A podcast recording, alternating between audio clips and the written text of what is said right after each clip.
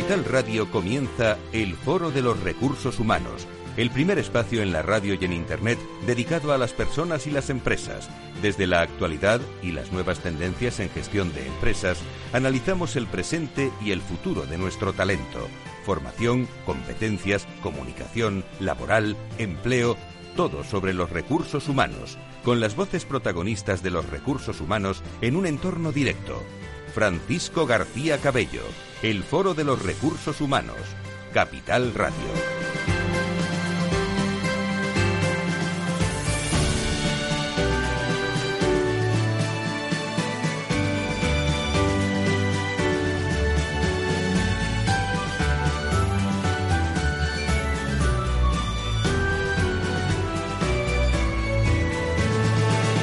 ¿Qué tal? ¿Cómo están? Es 27 de junio del 2020, eh, de julio, mejor dicho, y muchos de ustedes pensando ya en el merecido eh, descanso, aunque muchos también sin saber quizás qué decisiones tomar o si la que han tomado es la buena, a temor de, de los rebrotes que nos están dejando el coronavirus. Qué, interesantísima entrevista le, hice el viernes a un médico del Hospital de Móstoles eh, que me hablaba de, bueno, que los virus están ahí, pero que hay que vivir también lo positivo del, eh, del día a día con prevención, precisamente me hablaba de deporte, con distancias, con mascarillas, con todas las prevenciones, ¿no? Pero eh, lo que no podamos hacer no lo vamos a poder hacer, por lo tanto hay que vivir también en, eh, en positivo.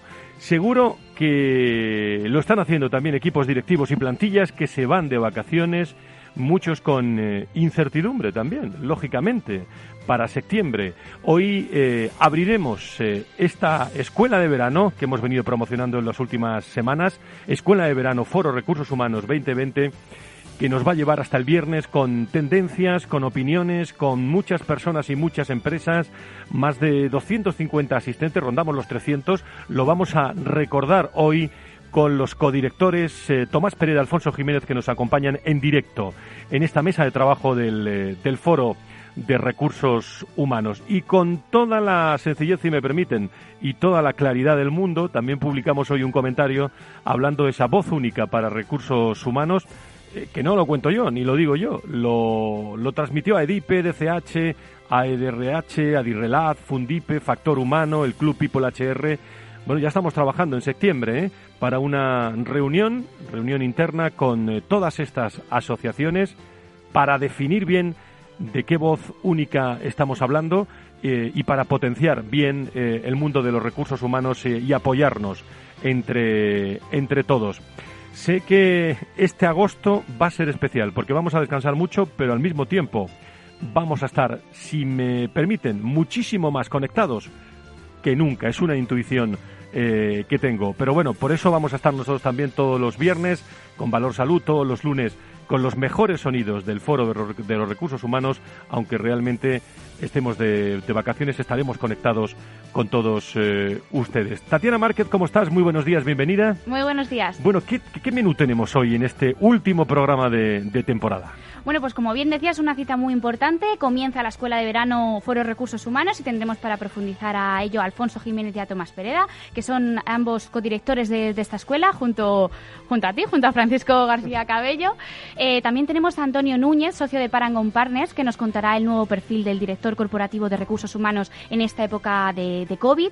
Tendremos a Luis Pérez, director de Relaciones Institucionales de Randstad, para hablarnos del informe Recuperación del Mercado Laboral en titulares. La investigadora del ISM María Luisa Blázquez nos dará las claves del estudio Las competencias profesionales del futuro, un diagnóstico y un plan de acción para promover el empleo juvenil después de la COVID-19 y nuestra tertulia, como siempre, con Rebeca Fernández Alonso, directora de Human Golden Capital, y Pablo Romero Cajical con su sección El Faro. Y aprovechamos para recordar... ¿De todo eso vamos a hablar hoy? De todo eso vamos, a hablar. y vamos a aprovechar para recordar las redes sociales. Pueden encontrar toda la actualidad y entrevistas que tratamos en nuestra web www.fororecursoshumanos.com, suscribiéndose a la newsletter o a través de nuestras redes sociales en Twitter como arroba foro RRHH, también en las de Capital Radio, arroba Capital Radio B, en LinkedIn y Facebook con Foro Recursos Humanos y en YouTube con Canal Foro RRHH. Vía email pueden contactar con nosotros en redacción arroba. Pues muy conectados, gracias Tatiana Márquez. Eh, y cuando llega eh, este final del mes de julio, Eh, pues, ¿saben de lo que me acuerdo yo? Especialmente de todo mi equipo, de, todo el esfuerzo que hace durante todo el año, de Tatiana, de Enrique Martínez, de Arancha Valero y de Félix Franco, los lunes y los viernes en la radio, con todos ustedes.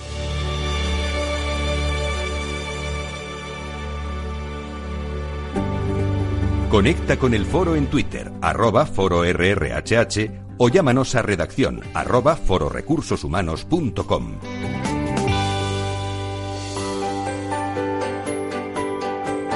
En la entrevista del Foro de los Recursos Humanos descubrimos voces y personas protagonistas que nos aportan referencias y puntos de vista claves.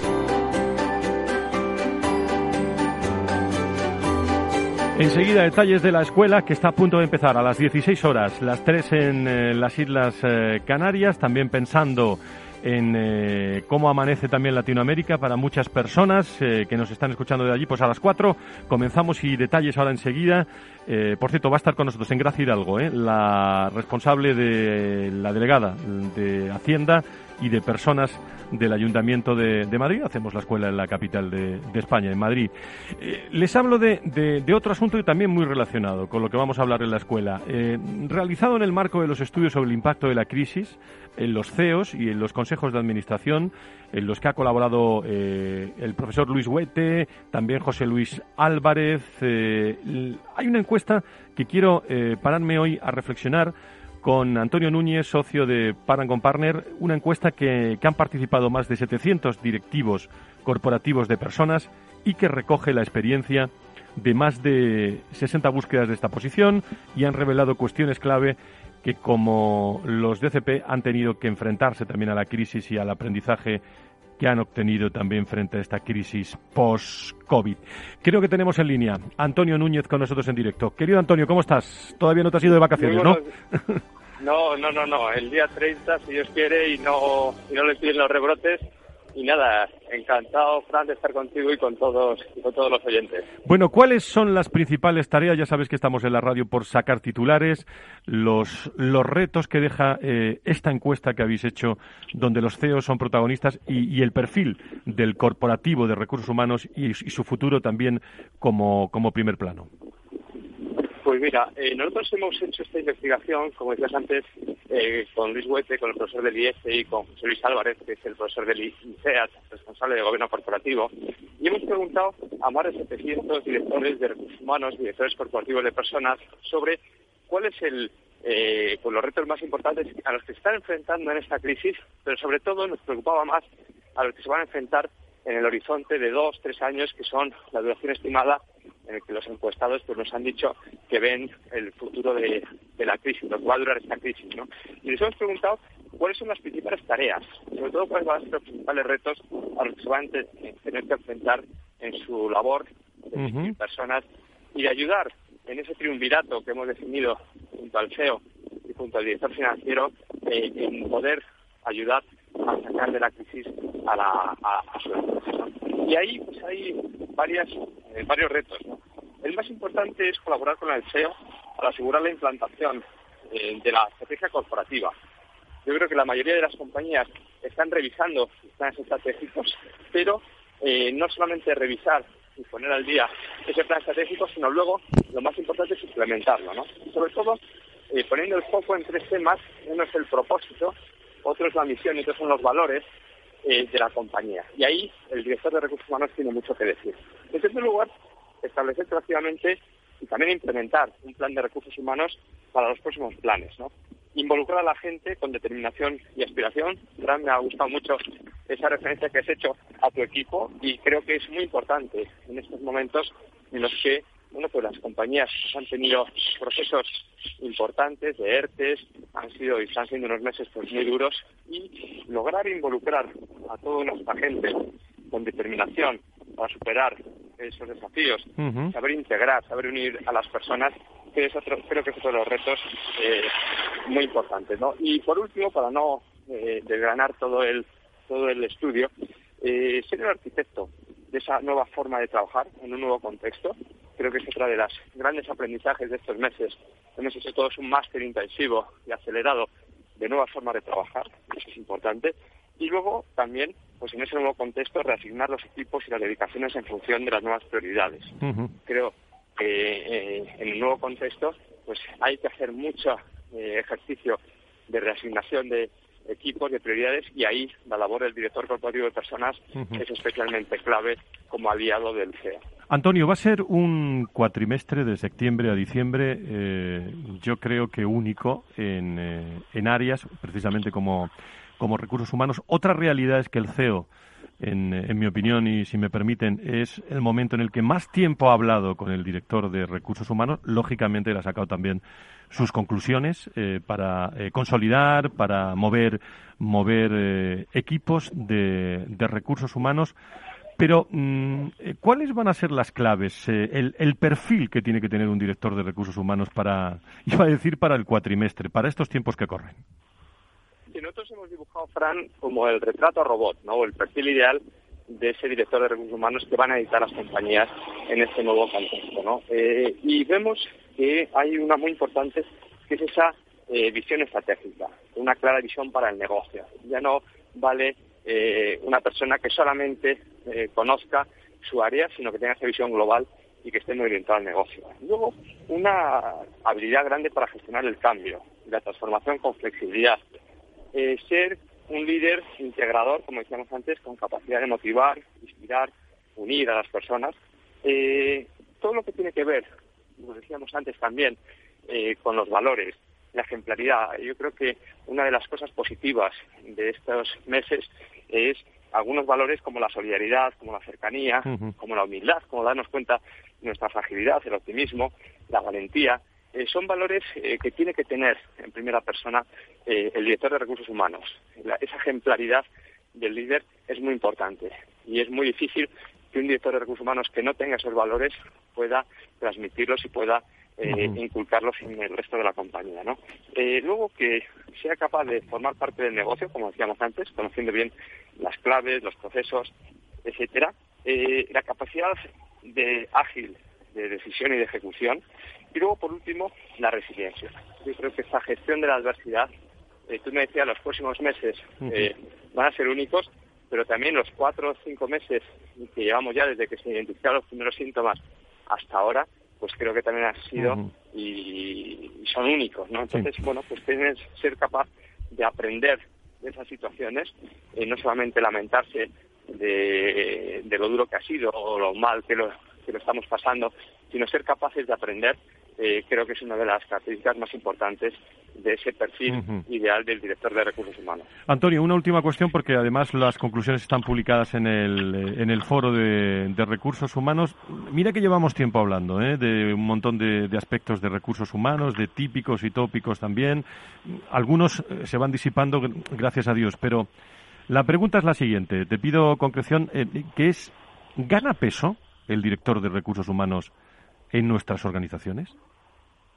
Pues yo te diría rotundamente que sí. Eh, y no solamente se hemos preguntado a los directores de recursos humanos, eh, que prácticamente el 75% eh, nos han dicho que sí, que ganan peso en el comité de dirección, sino que también se lo hemos preguntado a sus colegas y a los CEOs. Y no es tan alta la respuesta, pero sí es muy importante cuando nos dicen que sí, que prácticamente el 60% de los CEOs opina que el director de recursos humanos va a ganar peso, va a ayudarle especialmente en esta reconstrucción eh, en los próximos meses y forma, como te decía antes, ese triunvirato que junto al director financiero y al CEO van a ser eh, pues el equipo que tenga que sacar adelante a la compañía eh, en estos próximos meses de gestión de la crisis.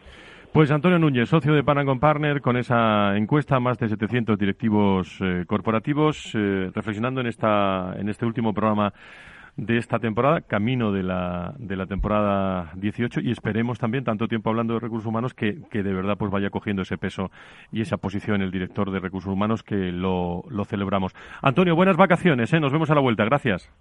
Muchas gracias, Fran, un abrazo a todos.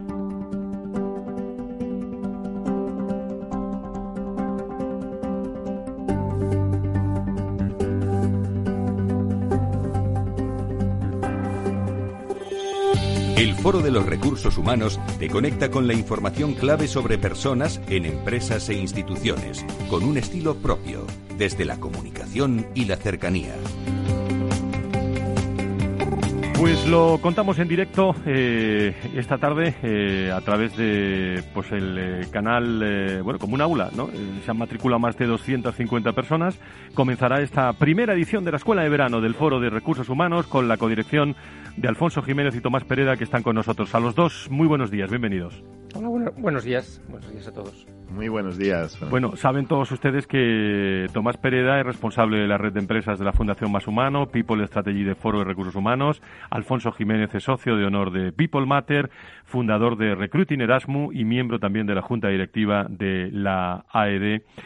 Y bueno, queridos amigos, eh, estoy muy contento, ¿eh? estoy muy contento esta mañana porque qué buen programa eh, se ha lanzado, qué buena aceptación y sobre todo ha sido un placer trabajar con vosotros. ¿eh? Muchas gracias, igualmente. Sí, sí, ha sido una gran idea y además creo que la hemos implementado magníficamente. Bueno, falta el, que se levante el telón, ¿no? Pero, pero mm, yo creo que no pensábamos que íbamos a tener tanto éxito. De hecho, decíamos, vamos a montar mesas con cuatro porque a lo mejor nos falla alguien, tal, se nos quedan tres, pero al final eh, tenemos mesas de cuatro y además un claustro magnífico, ¿verdad? Sí, no, no, es.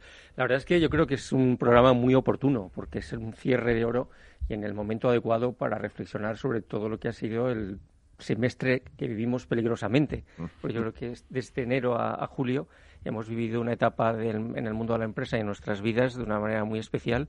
Yo creo que es una muy buena forma de reflexionar sobre lo que ha pasado en el mundo de la empresa y en la gestión de personas de una manera muy concentrada en toda una semana y con un programa muy equilibrado. Y como bien dices, Alfonso, la verdad es que eh, la cocina está preparada ya está todo ahí preparado y solamente falta sacarlo a la sala y que, y que guste. Pues arrancamos a las cuatro, eh, con, eh, son dos horas todas las tardes, eh, pensando mucho en Latinoamérica, también pensando en el año que viene que haya mucha participación latinoamericana, y va a inaugurar este, este acto en Gracia Hidalgo, que es la concejal, la delegada de Hacienda y personas pero si os parece, eh, vamos a desgranar un poco de qué vamos a hablar en estos cinco días y, algunas de las personas que pueden estar con nosotros.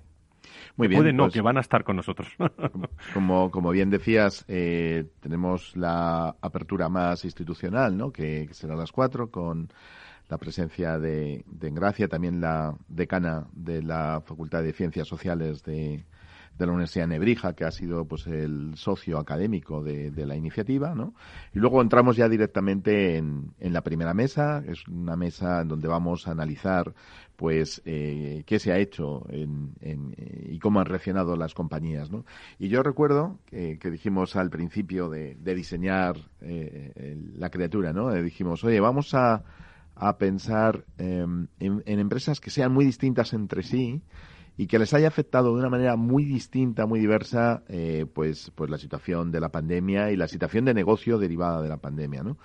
Y así lo hicimos, ¿no? Hemos cogido una compañía con un grandísimo impacto, representando a nuestra principal industria, que es el turismo, y hemos elegido a, el caso de Globalia, que tiene además actividades diversas en el mundo de hoteles, en el mundo del transporte aéreo, etcétera, ¿no? Y pensamos que puede ser un, un ejemplo muy interesante de ese sector eh, que, insisto, es, para mí es el más importante del país y además el posiblemente uno de los que esté más afectados. ¿no?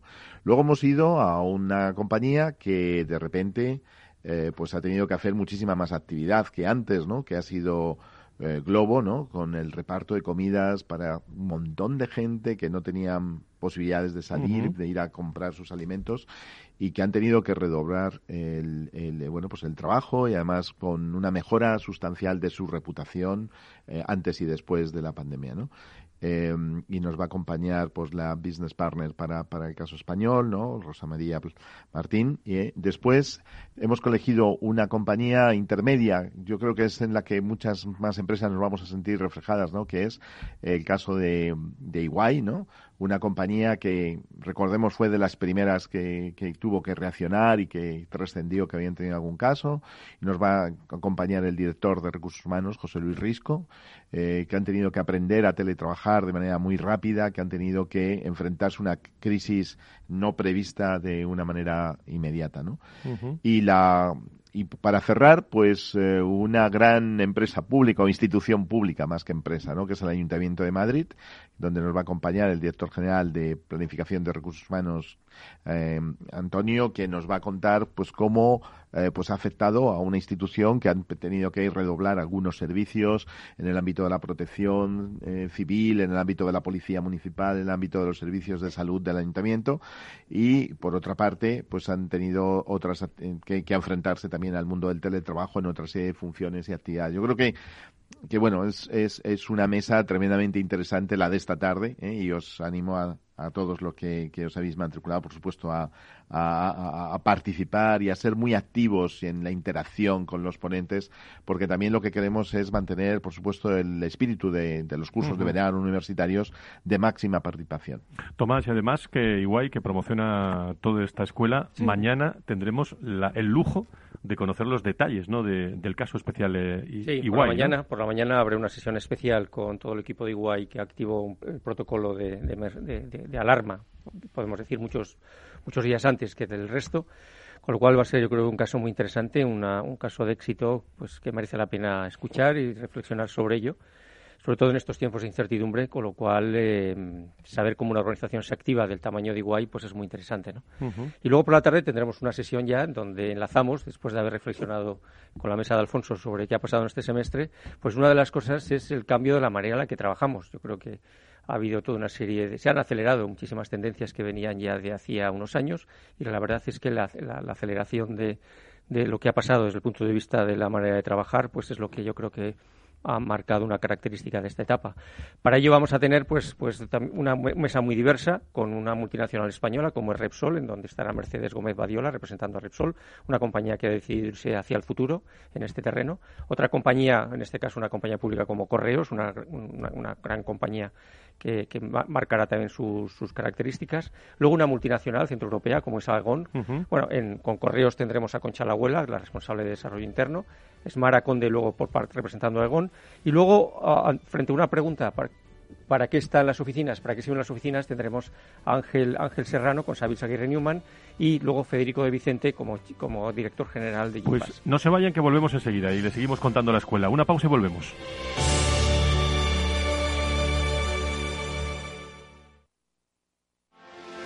¿Quieres anunciar tu negocio en la radio? Entra en el clubdelaradio.com. La compra es online, pero no os vamos a negar que nos encanta que nos llaméis. El teléfono, olvídate, no te vas a acordar.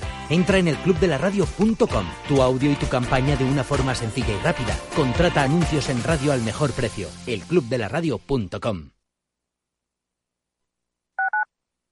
Escuchas Capital Radio, Madrid 105.7, la radio de los líderes. Disfruta de la mejor cocina gallega en Montes de Galicia. Todo un clásico moderno en el barrio de Salamanca. Disfruta de la variada dieta atlántica, de las mejores carnes y pescados tratados con respeto y transparencia y regados con una de las mejores bodegas de la zona. En grupo, en familia o en pareja, Montes de Galicia te ofrece el espacio perfecto en cada ocasión. Esto te estás perdiendo si no escuchas a Luis Vicente Muñoz en Capital, La Bolsa y la Vida. Las posiciones cortas lo que son es el buitre que devora el cadáver. El cadáver es anterior, ha muerto antes. No te confundas. Capital, la bolsa y la vida. El original. Hornos San Onofre. Somos pasteleros y eso nos gusta. Utilizamos materias primas que nos hacen disfrutar y elaboramos todos nuestros productos de forma artesanal, sin sucedáneos, ni margarinas, ni grasas trans. Sabemos que las cosas buenas son importantes. Con el hashtag buscamos gente dulce. Hornos San Onofre, calle San Onofre 3, teléfono 91 532 9060 y calle Hernani 7, teléfono 91 554 3396. También nos encontrarás en el mercado de San Miguel, www.pasteleriasanonofre.com. Capital Radio. Aportamos valor.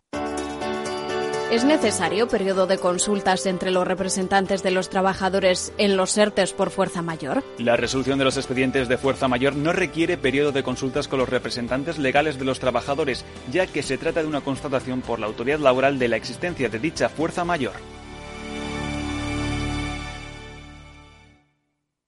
Capital Radio, la genuina radio económica.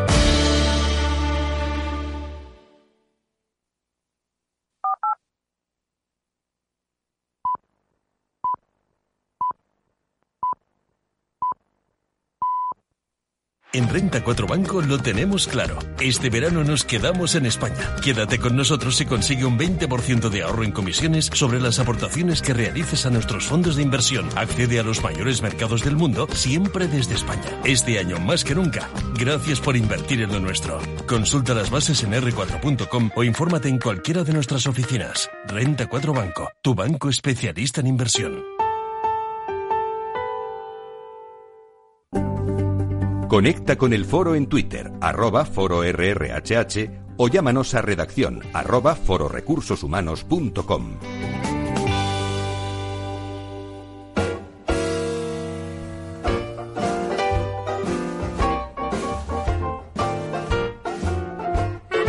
La tertulia del Foro de los Recursos Humanos te aporta actualidad, innovación y conocimientos.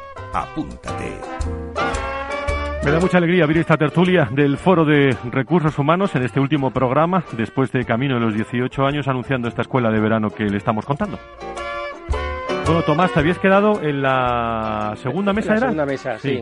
prácticamente estaba terminada. Yo creo que vamos a tener grandes cinco, cinco grandes ponentes muy diversos y, arrancando, bueno, arrancando, continuando con, con, la primera mesa que ha comentado Alfonso y para dar paso, paso a, la, a, la, tercera que hablará de experiencia del empleado y que ya liderará Alfonso. Bueno, por la mañana vamos a tener un taller también que va a ser sobre cómo acceder a la gente joven a través de la plataforma Recruiting Erasmus, que son los que se han encargado de prepararlo junto con la Universidad de Nebrija. Y luego por la tarde, efectivamente, tenemos una mesa también muy interesante, ¿no? Y es cómo han vivido la experiencia los empleados, ¿no? Cómo han vivido el, distanciamiento, cómo han vivido el tener que quedarse, muchos de ellos, a trabajar en su casa de una manera que no habían hecho nunca, ¿no? Eh, cómo es la interacción social entre los compañeros en esas circunstancias, ¿no? Para ello nos va a acompañar eh, pues cuatro directivos muy interesantes y de empresas muy interesantes, ¿no? Por una parte estará Katia Becares de, de Muñoz de, de eh, Indra, después estará Conchita Martínez, la directora de recursos humanos de, del Banco Sabadell, también nos acompaña Flora García de, de Everis, y finalmente, pues nos acompaña Juan Manuel Chicote, director de recursos humanos del grupo DKV. Yo creo que son empresas de distintos sectores donde, bueno, pues han tenido pues distintos impactos, cómo han medido esa experiencia de los empleados, cómo han influido para que no se desapegaran de alguna manera de, de, la marca, ¿eh? de la compañía, bueno, cómo han interactuado marca y empleado durante ese tiempo. Yo creo que es interesantísima también esta, esta mesa. Y la cuarta que nos preguntamos en cuarta pues mesa. En, este viaje yo creo que una de las cuestiones que, que, ha cambiado de una manera muy determinante y empezó además a apuntarse casi a mitad del confinamiento fue el liderazgo, es decir, cómo determinados determinados responsables pues de repente eh, crecían y había algunos otros pues que desaparecían un poco de la escena, en este caso de la pantalla, ¿no? Con lo cual, el liderazgo yo creo que es uno de los temas más interesantes del que se, está empezando a publicar bastantes estudios, porque yo creo que es uno de los aspectos que más ha, sufrido el cambio. En esta mesa vamos a tener un debate también con un grupo de, ponentes que representan a empresas muy diversas, como es Arancha Torres, vicepresidenta y directora de Recursos Humanos de Capgemini, con Marc Garre, la directora de Personas y Comunicación Interna de Línea Directa, Lisardo Gabriel, responsable de Gestión y Desarrollo de Talento de CEPSA, y Eva Olavarrieta, directora de Recursos Humanos de, de Altadis, con lo cual un equipo fantástico para debatir desde la diversidad y distintos sectores cómo, cómo perciben el, un nuevo perfil de liderazgo y cuál es el cómo deben ser los jefes.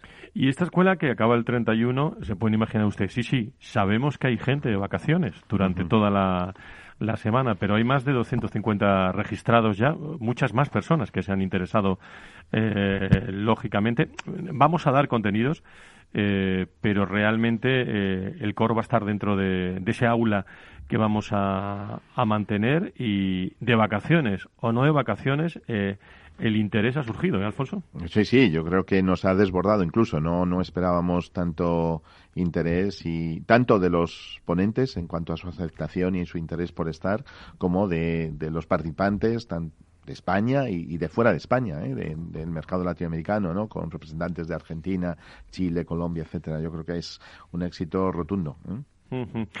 Muy bien, ¿nos queda algún detalle más de, la esta quinta. mesa? La quinta y última. ¿eh? Eh, la quinta y última mesa. Bueno, es eh, comentar que habrá un sí. taller también muy interesante de OpenHR es, sobre, tecnologías, transformación y- sobre tecnologías al servicio tecnología. de, recursos humanos, que será muy interesante, que dará pie a la quinta mesa. Bueno, la quinta mesa, eh, casi preséntala tú, que la vas a moderar, ¿no? Vale, sí, sí, pues ahí voy. Estábamos uno a otro. Bueno, pues esta mesa, esta mesa coincidirá en la, en, en la sesión de, de, fina- de- clausura de, la escuela.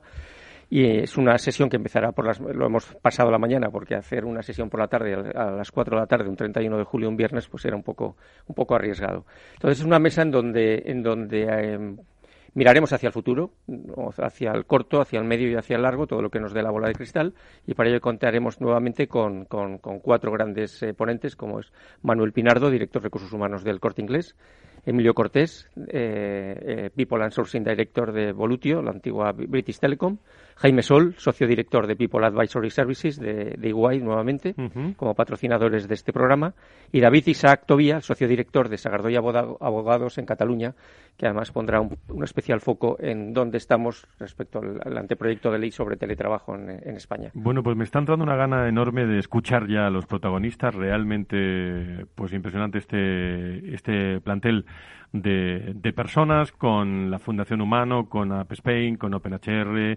con eh, muchísimos, eh, muchísimos amigos del, eh, del entorno también de Globality Health, de, de DKV, Rec- Recruiting Erasmus, Gimpass, el Club People HR, EOBS, la Fundación PON, todos ustedes, Capital Radio, a través de todos los eh, seguidores, los, eh, los oyentes, que pueden acceder no solo a, a estar, sino también a estar informados durante, durante todo este tiempo. Con agradecimiento también a la Universidad de, de, de Nebrija, ¿no? Y sobre todo con muchísima actividad, especiales, de 4 a 6, siendo puntuales en el comienzo y también en el, en el cierre, ¿no? Para que haya tiempo para todo.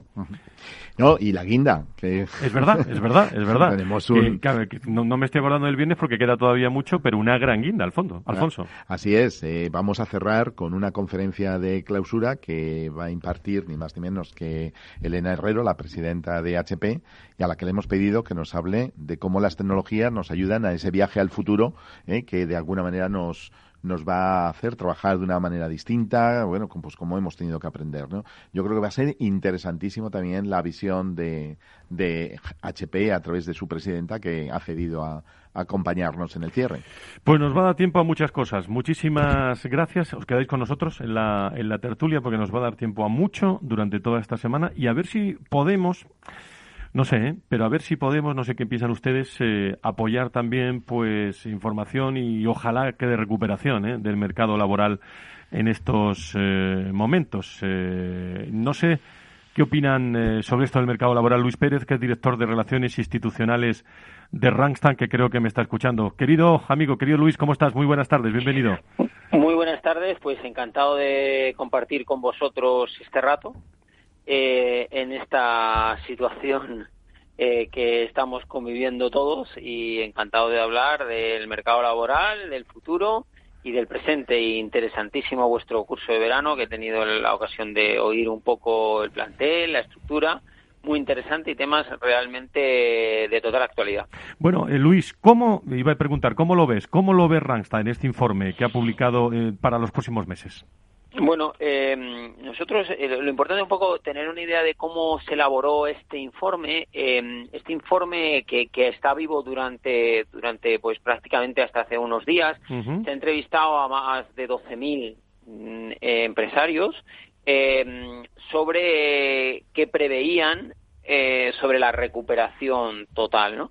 Eh, y bueno, hemos visto que por un lado eh, hay empresas que no prevén su recuperación hasta el 2022, es decir, eh, es un largo periodo de tiempo que parece que tiene cierta relación con lo que estamos viendo que está pasando en estos momentos. Es verdad también que un porcentaje muy importante de ellas esperaba su recuperación eh, en el 2021, en el primer y el segundo trimestre del, del 2021, es decir, estamos hablando que un 20% del total de las empresas esperaba recuperarse en el principio del 2021 y en el segundo trimestre pues cerca de un 13%, mientras que durante el 2020 pues estamos hablando de que cerca de un 34% eran las empresas que esperaban eh, una recuperación. Luego, pues los números, según a partir del Q3 ya bajan, es el último periodo eh, que tiene, pues no dos dígitos, pero casi, donde cerca del 8% esperan la recuperación en el 2021 Q3 y a partir de ahí, pues ya los números bajan eh, para ser muy muy insignificantes. Bueno, al final depende también del tipo de empresas y los sectores, eh, que sería para el Q3, el Q3 del 2022. ¿no? Pero bueno, nos da una idea que parece que la recuperación en, en V no, no va a ser así y que tenemos en todo momento pues distintas eh, amenazas, todas muy ligadas con la, con la crisis sanitaria y que es imprescindible la búsqueda de entornos seguros tanto por las administraciones como por las empresas, para que en todo momento podamos eh, conseguir dinamizar lo más posible la economía y no entrar en ningún caso en, un, en otro parón total, porque podríamos llegar a un colapso de muchos sectores. ¿no? Lo que parece claro, Luis, eh, eh, como, como última cuestión, que, que, que bueno, que parar parar, fruto de, de, esa crisis sanitaria que nos recuerda el mes de marzo-abril, mm, bueno, sería, bueno, lo peor, ¿no? Sería letal, ¿no? Yo creo que sería letal para la economía eh, daros cuenta que mm, fueron meses, eh, fueron bueno, semanas, no sé, meses, realmente donde, bueno, ya hemos visto las previsiones del PIB. Además, eh, lo que está pasando es que las previsiones son muy diversas. Nunca ha habido tantas diferencias sobre unas previsiones y otras, ¿no? Pero parece que según van avanzando los meses, tenemos una fuerte afectación tanto en el número de, trabajadores como en el consumo, como un poco la situación ¿no? que estamos viendo, que es difícil de controlar em, el, virus en este momento, ¿no? Entonces yo creo que sería muy, muy, muy eh, importante conseguir mantenerlo esto y bajo ningún concepto ir a un cierre de nuevo porque sería realmente dramático, ¿no? Y, también porque los recursos son limitados, es decir, al final ahora mismo tenemos un porcentaje muy alto de trabajadores en ERTE, un porcentaje de paro muy alto, con lo cual eh, un porcentaje de autónomos que están en unos ingresos muy bajos eh, y dos sectores como es el propio del turismo y todo lo relacionado con, con, él, pues totalmente afectados, ¿no? Entonces estamos, dijéramos, dopados en este momento por la figura de los ERTES, pero mm, esto no sabemos lo que va a durar, ni los autónomos cuánto van a, guardar, a aguantar a, este porcentaje. ¿no? Muy bien, querido Luis, pues queríamos conocer de, viva voz ese informe. Te deseo unas grandes vacaciones, un descanso y volvemos eh, en septiembre y nos vemos, ¿eh? Pues lo mismo para vosotros. Eh, a ver si en septiembre, si Dios quiere, nos vemos y cuidaros mucho, que también en estos momentos es de vital importancia. Muchísimas gracias a Luis Pérez, eh, director de Relaciones Institucionales de, de Rangstan. Enseguida nos vamos a ir, eh, enseguida no, ahora mismo, con María Luisa Blázquez, eh, IS, eh, que nos está escuchando en estos momentos. Querida María Luisa, ¿cómo estás? Muy buenos días, bienvenida. Muy buenos días, muy bueno, bien. Bueno, habéis lanzado el IS, ha presentado el estudio de las competencias profesionales del futuro, ¿no? Eh, estábamos hablando del empleo, ¿no? Un diagnóstico y un plan de acción para promover el empleo juvenil después del COVID-19. Darnos algunos titulares de las claves de esta investigación, querida María Luisa. Pues eh, nuestra investigación que hemos hecho con 118 empresas relevantes de, la economía española, básicamente lo que las principales conclusiones que arroja es que eh, paradójicamente, a pesar del, altísimo desempleo y sobre todo el altísimo desempleo juvenil que hay en España y que se ha visto agravado por la crisis del COVID-19, existe una brecha muy relevante de competencias profesionales. Y en ese sentido, pues el 83% de las empresas que hemos entrevistado este año y que han contestado a nuestra encuesta nos dicen que tienen eh, dificultades importantes para cubrir determinados puestos de trabajo, ¿no? Esto afecta tanto a graduados universitarios como de formación profesional, ¿no? Y esto es una de las principales de las principales conclusiones. Después nosotros hemos querido profundizar en esa brecha, pues, pues en, qué en qué se, se, concreta, ¿no? Y les hemos preguntado, pues, por qué conocimientos, capacidades y, y actitudes no encuentran. Y la brecha es importante a los tres niveles. Es decir, pues tenemos, por ejemplo, un 94% de empresas que no encuentran los conocimientos eh, de Big Data que necesitan o un 91% de inteligencia artificial. Lo mismo ocurre con las capacidades a nivel de relacionales, que cada vez son más importantes para las empresas, y de actitudes como la resiliencia, por ejemplo, que un 72% de las empresas pues no las encuentran, ¿no? Por lo tanto, hay una brecha de competencias muy importante y las empresas lo que lo que necesitan, lo que piden es primero un sistema educativo mucho más ágil y más flexible y después también mucha más involucración eh, de las empresas. Lo que quieren es estar involucradas en la definición de las competencias profesionales y de los contenidos educativos. ¿no? Bueno, un informe que ha elaborado el eh, profesor del IES, eh, Jordi Canals, y los investigadores María Luisa Blázquez, que estamos hablando con ella, y Roger Masclán, han participado, como dices, 118 empresas y en 40 segundos prácticamente, María Luisa, hablabas de un tema que a mí me ocupa y me preocupa mucho, pensando en la juventud, que son las actitudes, ¿no? o sea, no, no, no reducir, sino aumentar el ánimo, ¿no? Para estar presentes en, en distintos mercados, ¿no? Animar a esa juventud nuestra. Y eso tiene que ver más con la C que con la P, ¿no? Sí, sí, sí, efectivamente. Las empresas lo que nos, lo que nos dicen mucho es que los conocimientos son muy importantes, eh, es decir, el saber, pero que mm, tan importantes como los conocimientos son las capacidades y las actitudes, ¿no? Entonces, eh, además esto cada vez es más importante para las empresas porque las formas de trabajar de las empresas cada vez son más relacionales, ¿no? Entonces necesitan, personas que sepan trabajar en equipo, que sepan comunicar y luego actitudes, es decir, eh, una serie de comportamientos como lo que decía, la resiliencia, el saber adaptarse, el compromiso, ¿eh? que las nuevas generaciones pues tienen niveles de compromisos diferentes.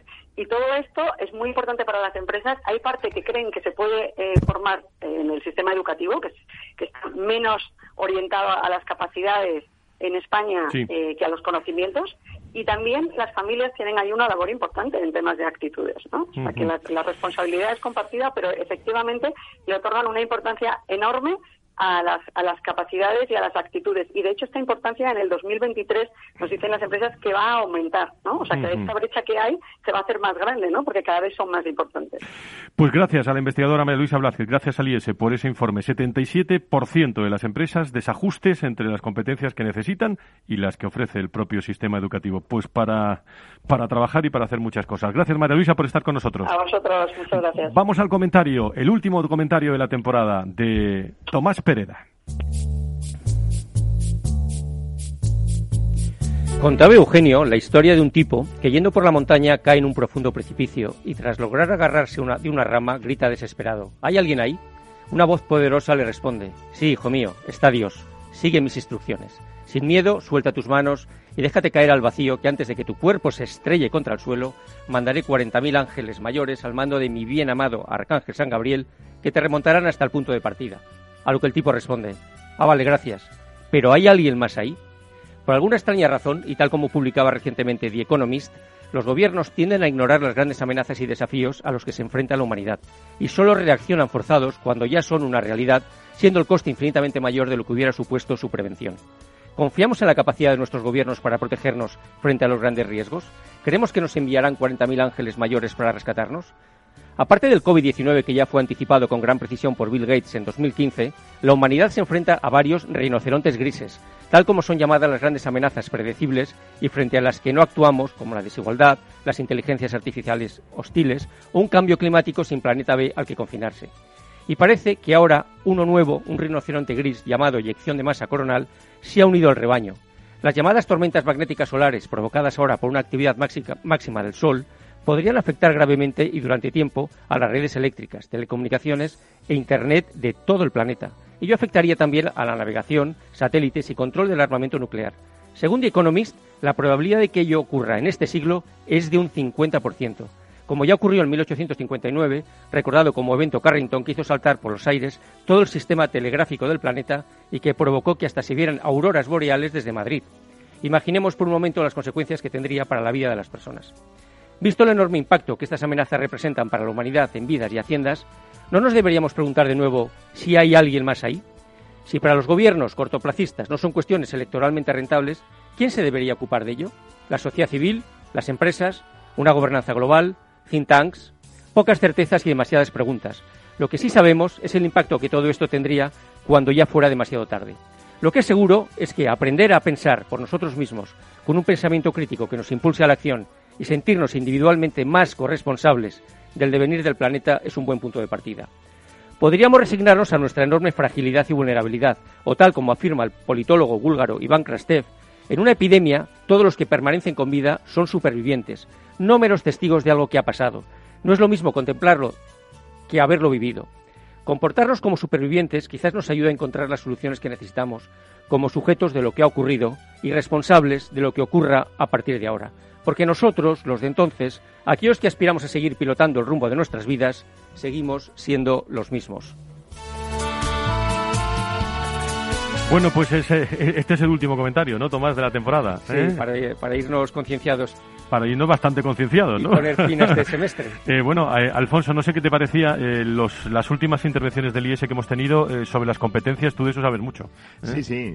A mí me parece un estudio muy interesante que tenemos que mirar, pero me preocupaba que el, el, en la fecha de, de, del estudio de campo, ¿no? Porque yo no sé si antes o, si, si el estudio de campo se ha hecho antes o después de, del COVID, ¿no? Yo uh -huh. creo que los resultados no necesariamente tienen que ser exactamente los mismos. Pero bueno, era una mera curiosidad. Ya lo miraremos. Rebeca Fernández Alonso habitualmente nos escucha y nos habla desde Londres, pero creo que ahora está en España. Eh, le han dejado pasar y lo que no sé cómo volverá. Eh, querida Rebeca, ¿cómo estás? Bienvenida. Buenas, buenas tardes.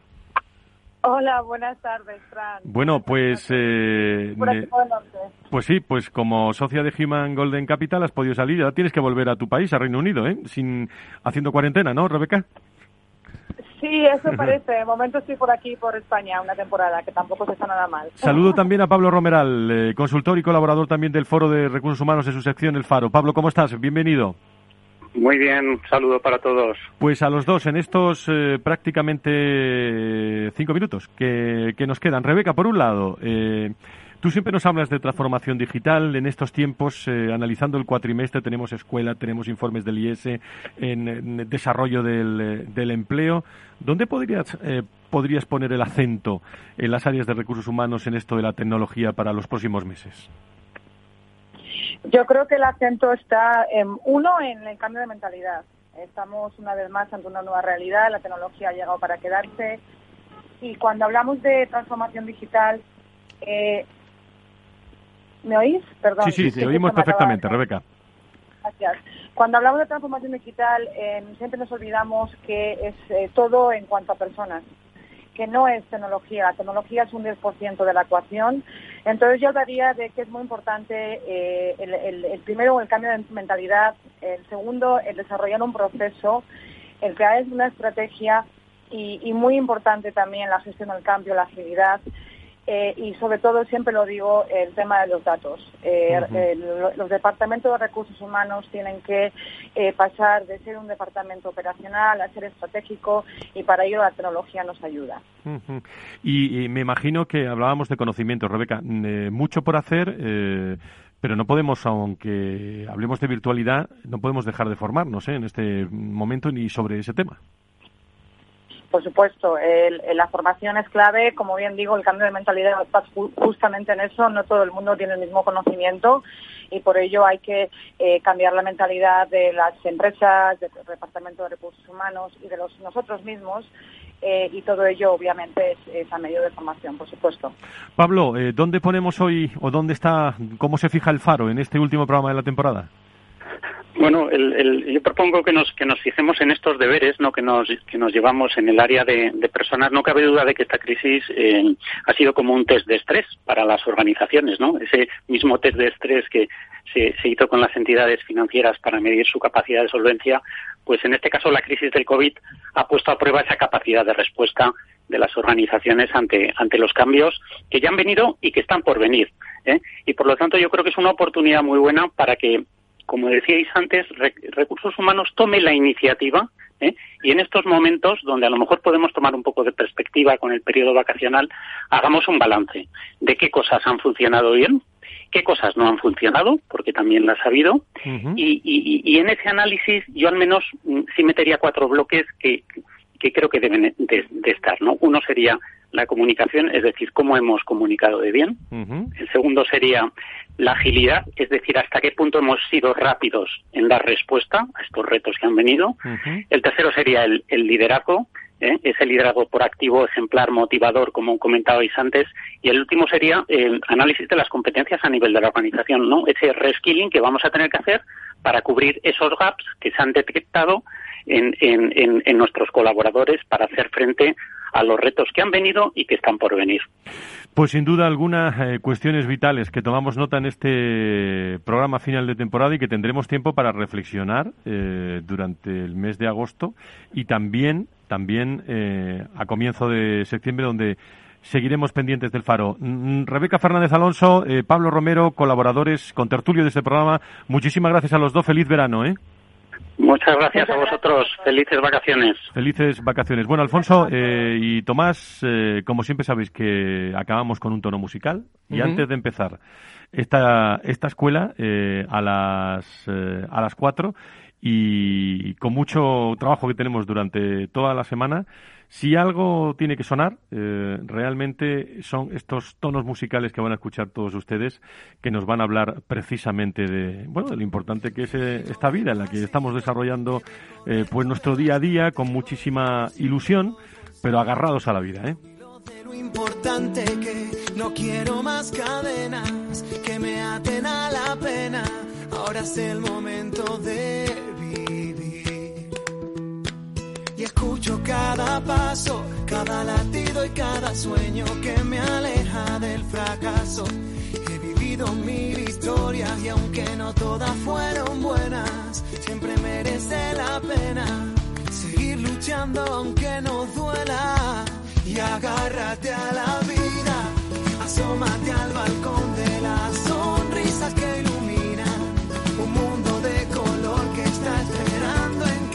bueno, pues eh, Tomás, eh, te iba a decir felices vacaciones, pero bueno, nos lo decimos en online toda esta semana. Eh, muchísimas gracias, feliz verano. ¿eh? Igualmente, ha sido un placer.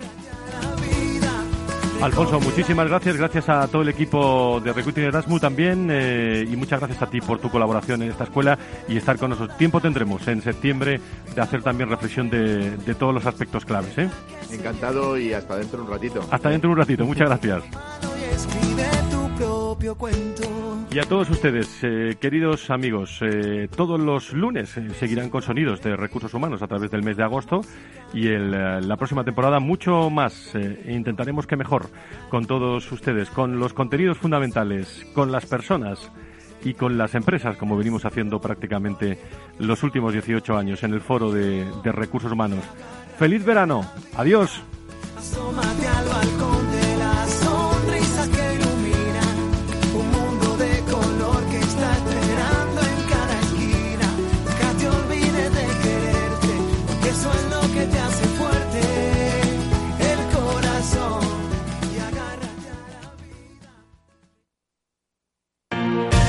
eres emprendedor, empresario o autónomo, en negocios de carne y hueso encontrarás todas las claves para hacer crecer tu negocio. Cada miércoles de 1 a 2 de la tarde en Capital Radio, con Mariló Sánchez Fuentes.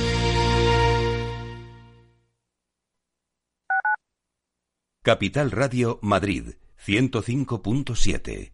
Disfruta de la mejor cocina gallega en Montes de Galicia. Todo un clásico moderno en el barrio de Salamanca. Disfruta de la variada dieta atlántica, de las mejores carnes y pescados tratados con respeto y transparencia y regados con una de las mejores bodegas de la zona. En grupo, en familia o en pareja, Montes de Galicia te ofrece el espacio perfecto en cada ocasión.